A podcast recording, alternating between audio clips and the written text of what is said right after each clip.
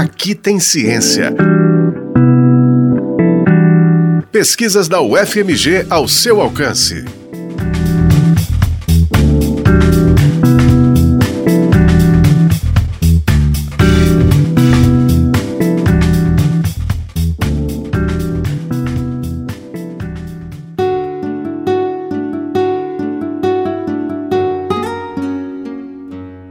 Mestre em música pela UFMG, Dalila Maiara Silva buscou investigar em seu mestrado no programa de pós-graduação em música da UFMG de que forma a participação dos adultos nas aulas de musicalização infantil influencia o desenvolvimento musical dos bebês. Ao longo de 12 semanas, ela conduziu aulas de musicalização com duração de 30 minutos para bebês com até 2 anos de idade, divididos em três turmas. Duas dessas turmas eram do CMI, Centro de Musicalização Integrado da UFMG. A outra turma era de uma escola regular. Em todas, o roteiro das aulas era semelhante. A diferença é que as turmas do CMI tinham três bebês e os alunos eram acompanhados pela mãe ou pelo pai.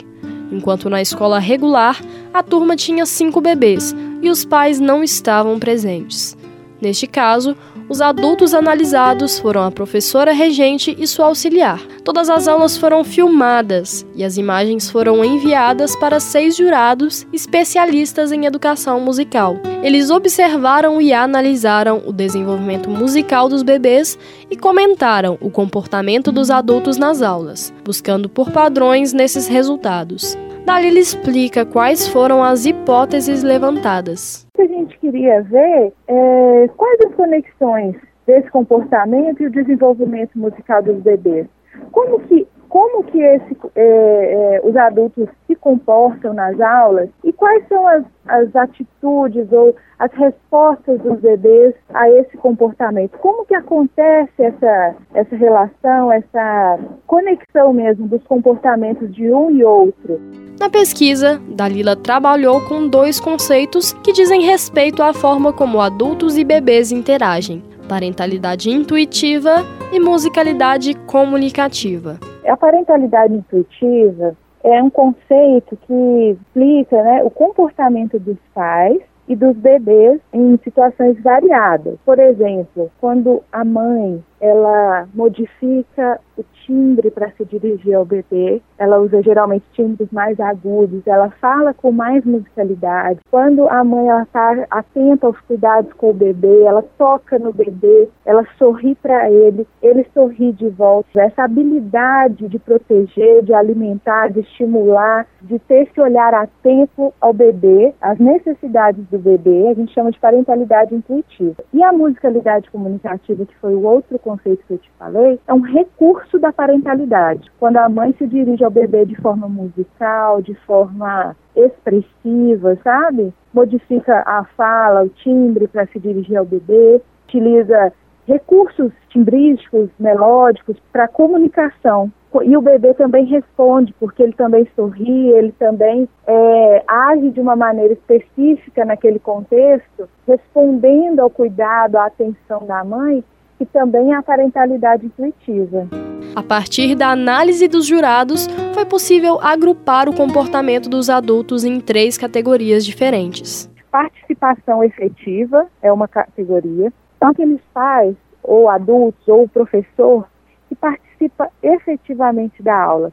Então, que canta, que dança, que toca os instrumentos, que mostra entusiasmo, que acredita, que sorri, que realmente a participação desses adultos é, é efetiva. A outra categoria seria a participação não efetiva, que é quando a pessoa está lá participando, toca um instrumento uma hora ou outra, mas não interage tanto, não, não sorri tanto, não demonstra essa, esse entusiasmo. E a terceira categoria seria a não participação, são aquelas pessoas que realmente assim, não cantam hora nenhuma, que não tocam instrumentos, né? Geralmente é mais por timidez, porque está muito retraído, ou, ou porque não, não entendeu que precisa é, agir de uma forma diferente, né? Ser o um modelo para o bebê, e seria a categoria não participação.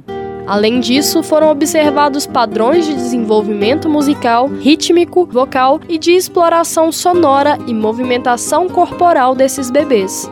A constatação foi que quanto mais participativos são os adultos que acompanham os bebês, mais esses bebês se desenvolvem nessas categorias. As turmas do CMI foram chamadas na pesquisa de turmas A e B, e a turma da escola regular foi chamada de turma C. Foi muito interessante a gente observar que quando a, os jurados comentavam que a mãe participava muito, a gente via também um desenvolvimento musical apontado pelos mesmos jurados muito acentuado dos bebês. Era muito interessante, os bebês que mais eles apontavam maior desenvolvimento musical nessas, nessas categorias que eu te falei, né, rítmico, percepção de, de movimento, etc., era que os pais, os acompanhantes, os adultos mais participavam. Na turma C, é, que era uma turma de escola regular com cinco bebês, a professora regente e a auxiliar tiveram uma participação assim muito pequena durante as aulas. Então, o perfil delas, inclusive a categoria que elas se encaixaram foi a não participação. Por quê? Elas foram orientadas previamente por mim, né? Eu, eu falei, olha, tudo que eu fizer vocês devem fazer, se eu cantar vocês devem cantar, se eu puser os instrumentos vocês devem tocar, por quê? que aqueles bebês também não me conheciam, nenhum deles, a pesquisa ainda não me conhecia. Mas eles conheciam a professora regente, eles conheciam a auxiliar, então o modelo de imitação seria elas. E elas não participavam tanto. Então os bebês da turma que não, não era acompanhado pelos pais desenvolveram bem menos. A pesquisa nomeada como Conexões entre o comportamento dos adultos nas aulas de música e o desenvolvimento musical dos bebês nos dois primeiros anos de vida foi financiada pela CAPES, Coordenação de Aperfeiçoamento de Pessoal de Nível Superior, e orientada pela professora Betânia Parisi, do programa de pós-graduação em música. A dissertação de mestrado mostra que a musicalização infantil pode trazer várias vantagens para crianças nos seus primeiros anos de vida, principalmente em relação ao desenvolvimento e ao aprendizado. A pesquisadora deixa um recado: cantem para os seus bebês. As pessoas me perguntam isso, ah, mas como que eu posso estimular meu bebê? Não tem aula de música aqui perto da minha casa, né? Como que eu posso fazer? Gente, mais do que, por exemplo, ah, eu coloco música clássica para o meu filho escutar, mas mais do que isso é cantar, porque nessa idade, voz, especialmente a voz materna, ela toca, ela provoca afetos no bebê. E cantar interagindo, cantar, cantar, cantar. As pessoas falam assim, ah, eu sei poucas músicas. Tantas que você sabe, pega as músicas clássicas que você conhece e canta. Canta com uma sílaba, canta é, com uma letra, com i, com papapá, com lá, lá, lá. Que é a melhor coisa para o bebê ir criando essas memórias afetivas, porque a música também está muito ligada a isso, a afetividade, a interação. E é, é muito interessante você estar, tá, às vezes, dando uma aula e você coloca uma obra nova, uma música nova que a criança nunca ouviu. Isso já aconteceu.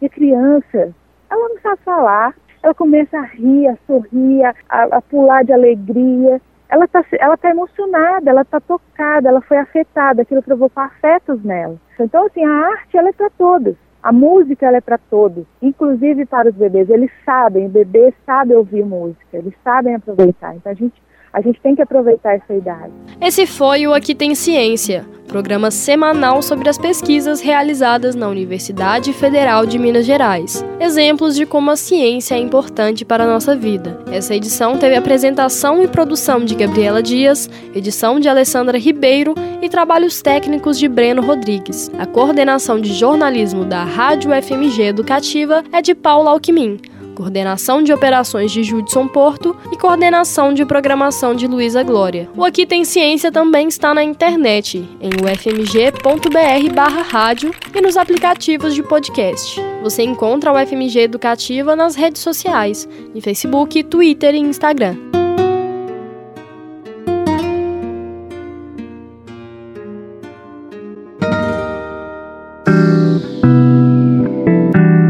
Aqui tem ciência.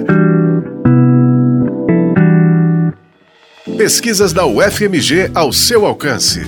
Uma produção do Núcleo de Jornalismo da Rádio UFMG Educativa.